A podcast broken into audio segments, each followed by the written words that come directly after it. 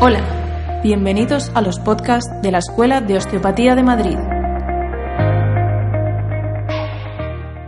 Hola, soy Ignacio Jiménez de Ori, fisioterapeuta, osteópata y profesor de la Escuela de Osteopatía de Madrid. En este audio les voy a hablar de las lumbalgias y cómo la osteopatía puede hacer grandes cosas en este tipo de dolencias. Antes que nada, el dolor lumbar afecta a un porcentaje alto de la población general en algún momento de su vida, pudiendo provocar dolor agudo, rigidez, absentismo laboral y discapacidad, así como altos costes para el sistema sanitario. Muchos pacientes que vienen a las consultas con lumbalgias no experimentan en la mayor parte de las veces una resolución completa ni de sus síntomas ni de su discapacidad. Hay que destacar que las lumbalgias, junto a las cervicalgias, presentan niveles muy altos y niveles similares de ausencia en el trabajo a largo plazo. En general, según la literatura científica, la prevalencia es mucho mayor en mujeres que en hombres, pudiendo ser debido a problemas hormonales o psicosociales. Muchas veces esta dolencia se diagnostica como una lumbalgia inespecífica porque o bien no sigue unos patrones bien definidos en el cual el paciente tiene dificultad para describirlo o bien el médico a la hora de diagnosticarlo tampoco tiene una certeza absoluta de cuáles las características del dolor. Entonces ahí es donde la osteopatía pues puede tener resultados bastante positivos para la calidad del paciente porque ya veremos más adelante que dentro de la lumbalgia hay que tener muchos factores en cuenta. Antes de hablar de lo que se puede hacer a nivel de la osteopatía, es importante saber que esta ciencia reposa en unos cimientos que se basan en los conocimientos de la anatomía o cómo está construido el cuerpo, de la fisiología o cómo funciona este cuerpo y todas las piezas que engranan entre ellas, y la patología. Sabemos que la zona lumbar, debido a la bipedestación del ser humano, está constantemente sujeto a fuerzas de compresión. Y debido a una relación importante con la pelvis, puede tener consecuencias tanto del miembro inferior, es decir, cadera, rodilla y pies, tanto por problemas que vengan de la parte superior, de, la cabeza o de, la zona dorsal. Por eso es una zona bastante importante a la hora de hacer un diagnóstico osteopático. Y claro, como son tantas las estructuras que están relacionadas con la zona lumbar, es importante también saber cuál es el tejido o estructura que está más implicado con esta dolencia, puesto que la técnica a utilizar por el osteópata será muy diferente según el tejido afectado. Por ejemplo, si tuviéramos un, dolor lumbar que fuese de origen muscular, porque tenemos muchos músculos que se insertan en la zona lumbar. Por ejemplo, el dorsal ancho, el cuadrado lumbar, los espinales lumbares o incluso el músculo psoas. Pues si es de origen muscular, las técnicas que utilizaremos en osteopatía pues serán para estirar la musculatura, un trabajo más específico de esta estructura. ¿Cómo sé yo si la lumbalgia o dolor lumbar es de origen muscular? Porque el paciente me va a decir que el dolor viene sobre todo a, un movimiento y al estiramiento del músculo. Por ejemplo, imaginemos ahora que el paciente tuviera un, problema lumbar de origen ligamentario. Por ejemplo, tenemos muchas estructuras ligamentarias que unen una articulación con otra. ¿Cómo sabe yo que el, paciente tiene un problema ligamentario? Porque va a tener unas características específicas. Por ejemplo, un dolor al mantener una posición durante un tiempo prolongado.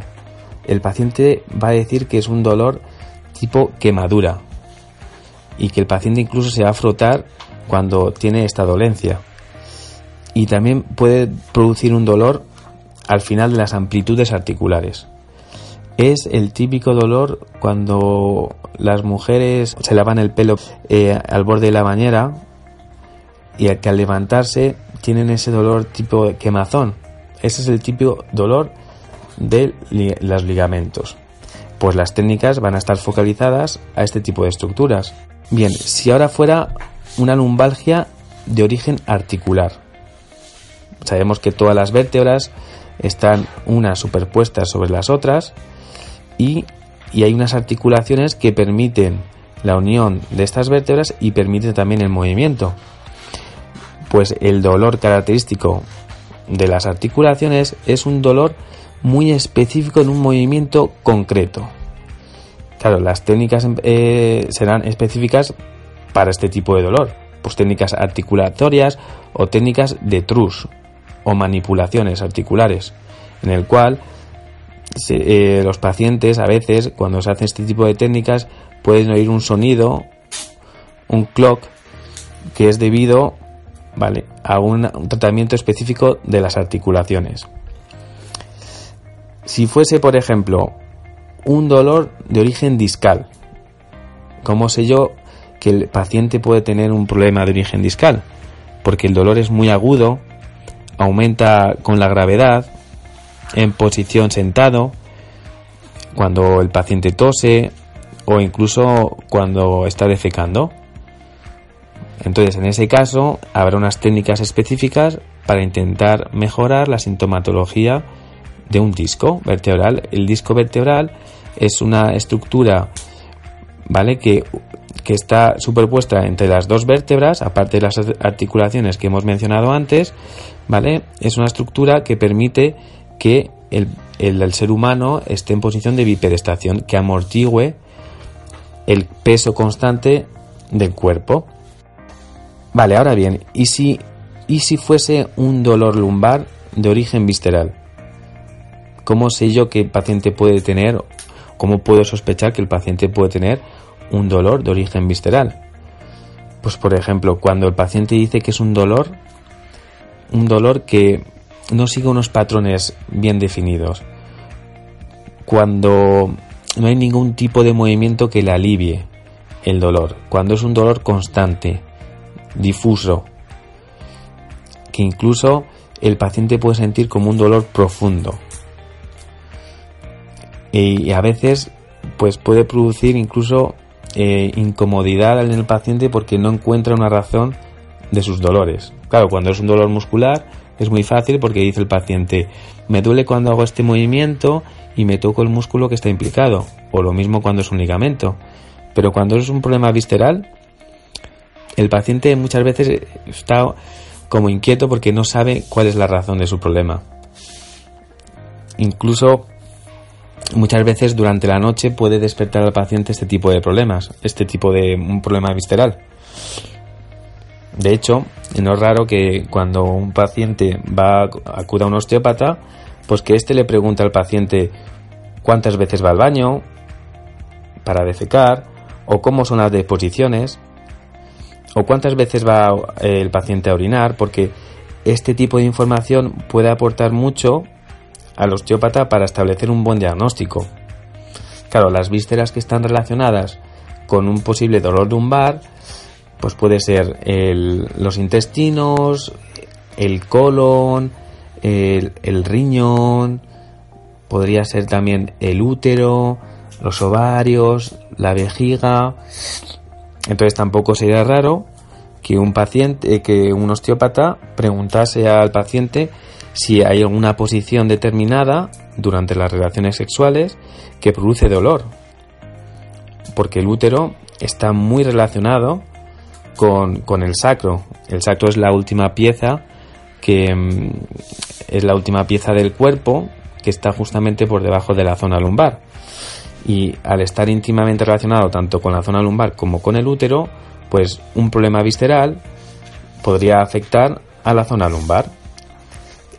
Vale, en osteopatía, cuando hablamos de un problema visceral, no nos referimos ni a tumores ni a problemas orgánicos importantes.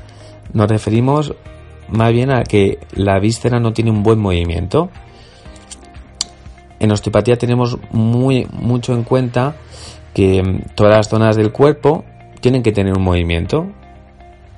Si hay una zona que no se mueve, por ejemplo, a nivel visceral, si yo tenía una cirugía, una apendicitis o, por ejemplo, mujeres que han tenido una cesárea, pues esa cicatriz podría producir una disminución de la movilidad de una víscera y esa disminución de movilidad de una víscera podría producir problemas de drenaje, problemas de circulación alrededor de la víscera y esto podría comprometer todas las estructuras circundantes, como por ejemplo, pues como hemos dicho, el útero, los intestinos, ¿vale? Incluso los riñones. Entonces, muchas veces problemas viscerales pueden producir sintomatología en el aparato musculoesquelético. En este caso, estamos hablando de la zona lumbar. Entonces, en este caso, cuando hay un problema visceral, pues el osteópata hará técnicas específicas de las vísceras con un contacto suave. Entonces, a nivel de resumen, podríamos tener origen muscular, origen ligamentario, origen articular, origen discal y origen visceral. Entonces, muchas veces, claro, esto es lo más simple que podemos ver a nivel teórico, pero muchas veces en la práctica podemos encontrar que se pueden asociar varios tipos de, orígenes. Es decir, podemos tener un problema visceral que se acompañe de un problema muscular o de un problema ligamentario o estos tres eh, componentes al mismo tiempo. Entonces, pues es importante pues hacer un buen diagnóstico, ver qué zonas están eh, implicadas y hacer el tratamiento. Realmente lo, lo más difícil a la hora de tratar a un paciente no es la técnica empleada, sino más bien el diagnóstico. Muchas veces el diagnóstico es lo que, lo que más nos ocupa a nivel del tiempo em, cuando viene el paciente. ¿Por qué? Porque el cuerpo es tan complejo que es imposible saber con certeza cuál es la estructura más importante que está fijando al paciente. En la patología, me refiero. Entonces, mucho, mucho, eh, la mayor parte del tiempo de la sesión está relacionado con el diagnóstico. El tratamiento, pues durará unos 20 minutos, 25, pero el diagnóstico 35 minutos.